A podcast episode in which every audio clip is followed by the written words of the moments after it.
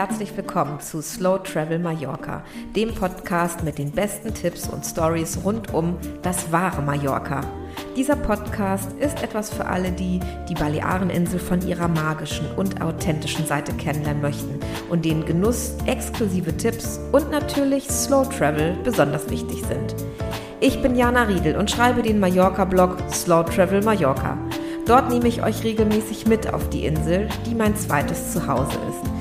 Freue dich hier im Podcast nun auf die Stories, Geheimtipps und Erzählungen einer echten Insiderin, die du so in den wenigsten Reiseführern findest. Viel Freude dabei! In dieser Folge nehme ich euch mit in meine absolut liebste Jahreszeit auf der Insel, den Herbst. Es gibt hier so viel anderes zu erleben und zu entdecken. Lass dich einfach überraschen und komm mit mir mit. Es wird sehr genussvoll und wir tauchen ein in Mallorcas unbeschreiblich schöne Natur.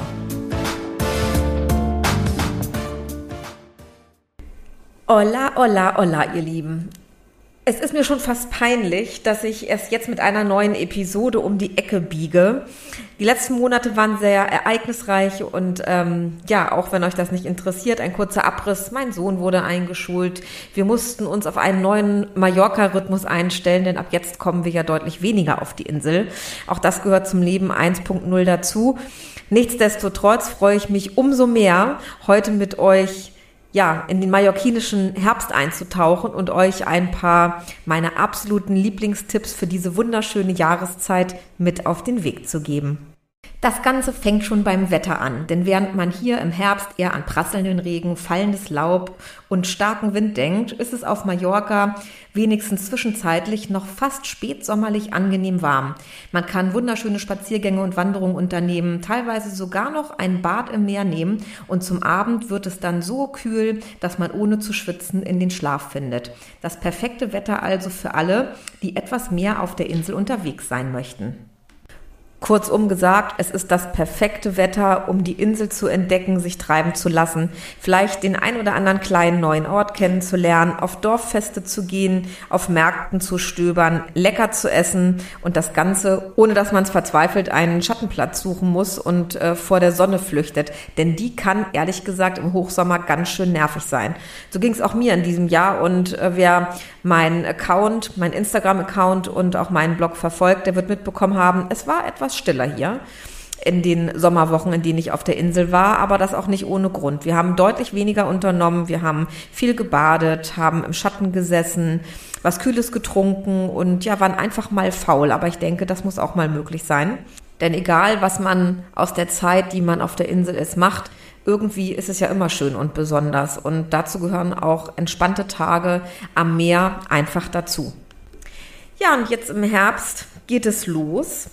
Es geht los mit mehr Muße für Spaziergänge und Wanderungen, für die wunderschönen Wochenmärkte. Wer das Glück hat und äh, auf einer Finca untergekommen ist, auf der er sie selber kochen kann oder ein Ferienhaus, eine Ferienwohnung gemietet hat.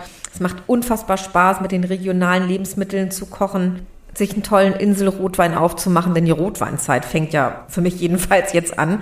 Wenn im Sommer immer Rosé und Weißweine auf der Insel genossen hat, kann man jetzt einen fantastischen roten ähm, auf den Tisch stellen. Ja, und es sich einfach gemütlich machen, denn auch das kehrt mit dieser Jahreszeit ein. Mehr Gemütlichkeit, ein anderes Licht, goldene Abende, einfach etwas ganz, ganz Magisches und Besonderes. Und ich glaube auch gerade in dieser Zeit spürt man diese besondere Magie, die es auf der Insel gibt, noch ein kleines Stückchen mehr.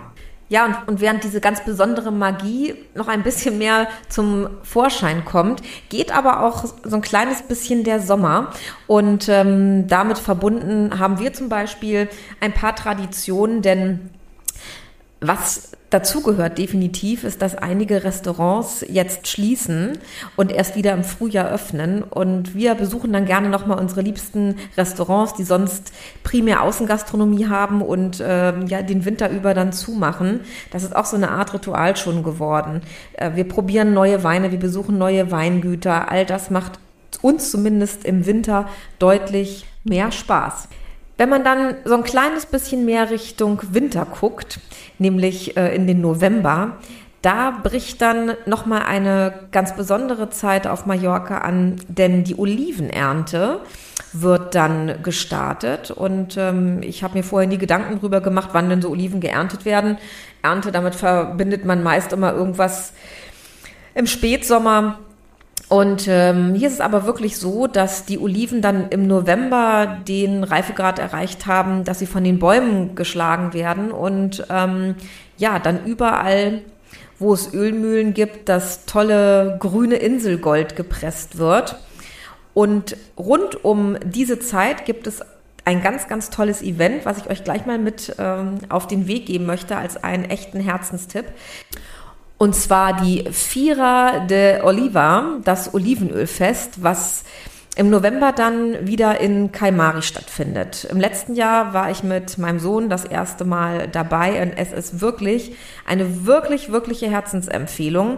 Wer Kaimari kennt, weiß, dass dieser kleine, kuschelige Ort wirklich einen ganz, ganz niedlichen Marktplatz hat und äh, wenn dieses Olivenölfest stattfindet oder das Olivenfest, dann verwandelt sich dieser Marktplatz und alle Gassen drumherum in eine kleine äh, Festmeile, in eine Feiermeile mit einer ganz, ganz besonderen Stimmung. Soweit meine Infos stimmen, findet das Olivenfest dieses Jahr am 19. November statt. Also solltet ihr unabhängig von den Herbstferien auf der Insel sein können, merkt euch das unbedingt vor und macht euch auf nach Kaimari. Ich packe euch aber definitiv noch ein paar Infos dazu in die Show Notes, was ihr alles in diesem kleinen, niedlichen Dorf, was sich zwischen Olivenhainen irgendwie versteckt hat, erleben könnt. Und ähm, ja, ihr könnt Olivenöle probieren, Olivenöl kaufen. Es wird in einer Ölmühle, in der alten Öl Ölmühle in Kaimari gezeigt, wie Öl produziert äh, wurde. Früher, als es noch keine vollautomatisierten Olivenölpressen gab. Es wird ganz viel über die Tradition erzählt. Ähm, man kann essen, es gibt Live-Musik, für Kinder gibt es ähm, ganz tolles Programm. Also es lohnt sich, lohnt sich wirklich. Wenn ihr dann schon mal in Kaimari seid und ähm, vielleicht noch nie im Kanatonita gewesen seid, was auch ein unbedingter Tipp auf der Insel ist, wenn es um 0 Kilometer Food, Slow Travel und Slow Food äh, geht, dann solltet ihr rechtzeitig versuchen, jetzt schon einen Tisch zu bekommen, wenn es überhaupt noch möglich ist. Denn ähm, nach wie vor pilgern alle Zero-Kilometer-Food-Fans zu den beiden Soyeveya-Schwestern, denen das Restaurant gehört und das nicht ohne Grund.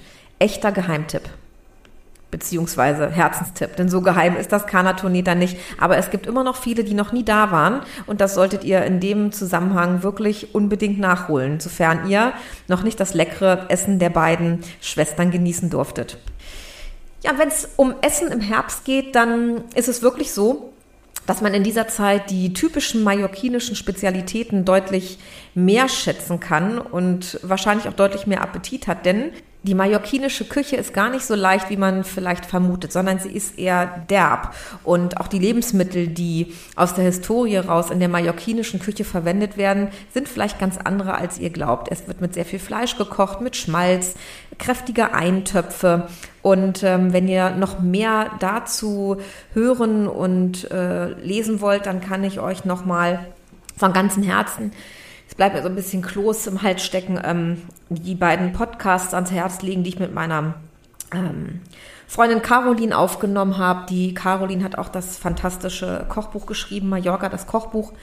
Leider ist äh, Caroline in diesem Jahr äh, nach schwerer Krankheit verstorben und ja, umso mehr hängt mein Herz dran und ähm, möchte ich euch diese ganz besonderen zwei Gespräche ans Herz legen, die ich mit Caroline dankenswerterweise noch, noch aufnehmen durfte umso besonderer sind sie und taucht gerne mit ihr nochmal ein in die mallorquinische Küche und in die Welt der Gastronomie auf der schönen Insel.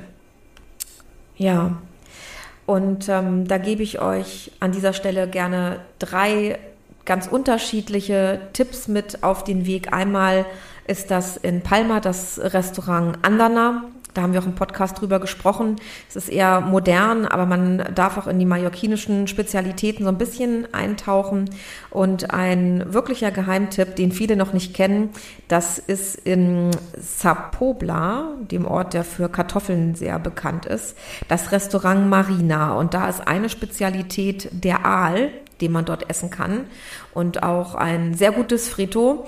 Es ist absolut urig dort, in einer kleinen Gasse versteckt. Und auch wenn man noch nie davon gehört hat, ist es dringend empfohlen zu reservieren. Wenn man spontan einen Tisch bekommen möchte, ist das de facto eigentlich nicht möglich.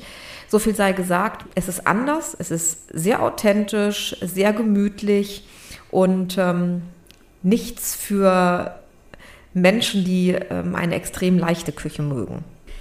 Ja, und wer auf Mallorca gerne selber kochen möchte, unabhängig davon, ob man jetzt das Glück hat, äh, in seiner Ferienbehausung irgendwie eine Küche zu haben, dem möchte ich nochmal die äh, kulinarischen Spaziergänge und Kochkurse von Deborah ans, ans Herz legen.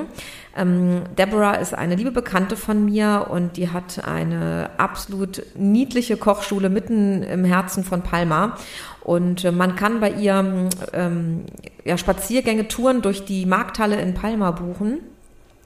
Und äh, anschließend wird dann mit den gekauften Lebensmitteln ein typisches kleines mallorquinisches Menü gezaubert. Man lernt unglaublich viel über äh, die Lebensmittel, die Verarbeitung, über die Tradition ähm, der mallorquinischen äh, Küche und äh, kann das Ganze dann gleich live ausprobieren. Also wer einen gemütlichen halben Tag in Palma verbringen möchte und sich die Zeit nehmen möchte, in die äh, Kochkunst Mallorcas einzutauchen, dem lege ich das sehr ans Herz. Und natürlich kommt auch hier der Link unten in die Show Notes. Und einen Blogpost gibt es dazu auch noch.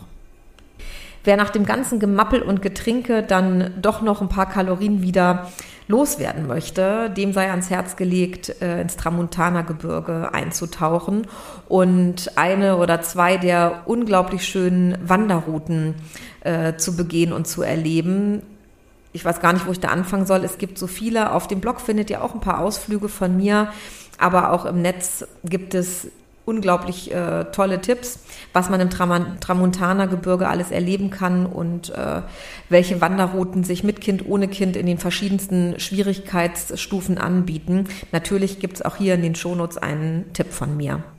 Aber wandern muss jetzt gar nicht zwingend sein, denn ich finde auch immer, die Strände sind dann so schön leer, die Badegäste sind weg, die Schirme sind oder werden zurückgebaut, die sonst in der Sommersaison die Strände bevölkern. Manchmal reicht es schon aus, sich einfach so ein bisschen treiben zu lassen und am Meer spazieren zu gehen. Mein Sohn und ich, wir sammeln gerne Treibholz und basteln dann irgendwas draus oder äh, wir nehmen uns ein kleines Picknick mit und setzen uns dann ans Meer und gucken den Wellen zu und genießen dann die goldenen Sonnenstrahlen. Und ähm, egal wie, mit der richtigen Kleidung und einer dicken Jacke kann man das auch machen, wenn es dann am Meer vielleicht auch ein bisschen zugiger wird.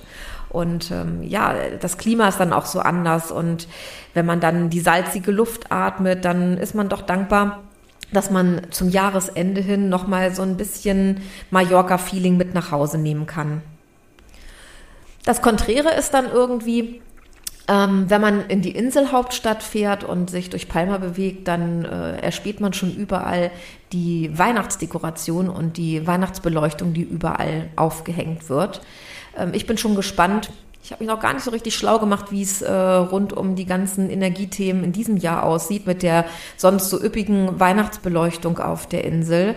Aber nicht nur die Beleuchtung, sondern generell die Feiertage sind schon auf der Insel, besonders wenn es dann Richtung, Richtung Weihnachten und Jahresende geht. Da äh, gibt es dann nochmal ja, so, so ein Zauber, der sich über die ganze Insel und gerade über Palma legt und dann auch immer wieder deutlich macht, wie unterschiedlich doch diese Insel ist und wie viele Facetten Mallorca hat und was man hier alles erleben kann, einfach nur, wenn man ein paar Wochen später auf die Insel kommt, als jetzt das Gros der Touristen vielleicht im Sommerurlaub und in den großen Ferien. Es wird einfach alles ein bisschen, ein bisschen ruhiger und äh, für alle Yoga-Fans von euch ähm, ist es vielleicht auch noch mal ein Tipp, zu sagen, schaut euch wirklich mal bewusst um in der Ecke, in der ihr auf der Insel seid. In Palma gibt es da unzählige Möglichkeiten. Ähm, es gibt unglaublich viele Yogaschulen und Yoga-Retreats auf der Insel. Mit äh, Michaela hatte ich ja erst kürzlich das, das Interview. Kürzlich ist gut, aber in der letzten äh, Episode hier. Und ähm, ja, es gibt ganz viele Möglichkeiten zur, zur Innenschau und sich so ein bisschen mehr mit sich selbst auseinanderzusetzen und ähm, eine ganz besondere Jahreszeit auch so ein bisschen ähm, damit zu verbinden, dass man was Gutes für sich tut und vielleicht sich nicht zwingend ein Retreat unbedingt gleich bucht, aber mal eine Yogaschule besucht, sich eine tolle Massage gönnt und ja, da ist Mallorca auch wirklich ganz, ganz besonders und bietet für jeden das Richtige, sei es nun, ob man wandern will, Fahrrad fahren will, Yoga macht ähm, oder einfach ein bisschen Wellness genießen möchte. All diese Dinge sind dann in dieser etwas angenehmeren Jahreszeit doch ja deutlich attraktiver. Ihr seht schon, ich komme mal wieder in Schwärmen und ähm, ja, kurz zusammengefasst nochmal meine, meine liebsten Tipps für den Herbst auf der Insel. Ganz vorn dabei einfach dieses magische Licht und diese tolle Luft und das so angenehme Klima genießen. Mallorquinische Spezialitäten rauf und runter mappeln, Restaurants besuchen, die vielleicht im Winter nicht mehr geöffnet haben und auf die ihr sonst bis zum Frühjahr wieder warten müsst. Ähm, leckeren Rotwein trinken, das ein oder andere Weingut besichtigen das Tramontana-Gebirge erkunden, ausgedehnte Spaziergänge am Meer machen und natürlich nicht vergessen, durch Palma schlendern und vielleicht erhascht ihr ja schon das ein oder andere Weihnachtsgeschenk, was dann im Koffer gleich mit nach Hause fliegen kann. So oder so, ich bin mir sicher, dass euch Mallorca im Herbst sehr gefallen wird. Und ähm, ja, lasst mich gerne wissen, was ihr so entdeckt und erkundet habt, wie es euch im Herbst auf der Insel gefallen hat und ich freue mich, wenn wir uns hier wieder hören. In der nächsten Episode gibt es wieder eine kleine Yoga-Exkursion und zwar zu meiner lieben Freundin Nina und der, der lieben Jasmin ins Yoga del Mar in Portichol, meiner zweiten Heimat auf der Insel. Also seid gespannt und ich freue mich schon, wenn ihr dann wieder einschaltet, wenn es heißt Hola und herzlich willkommen zu Slow Travel Mallorca. Ich wünsche euch was, eine tolle Zeit und bis zur nächsten Episode. Macht's gut. Adios.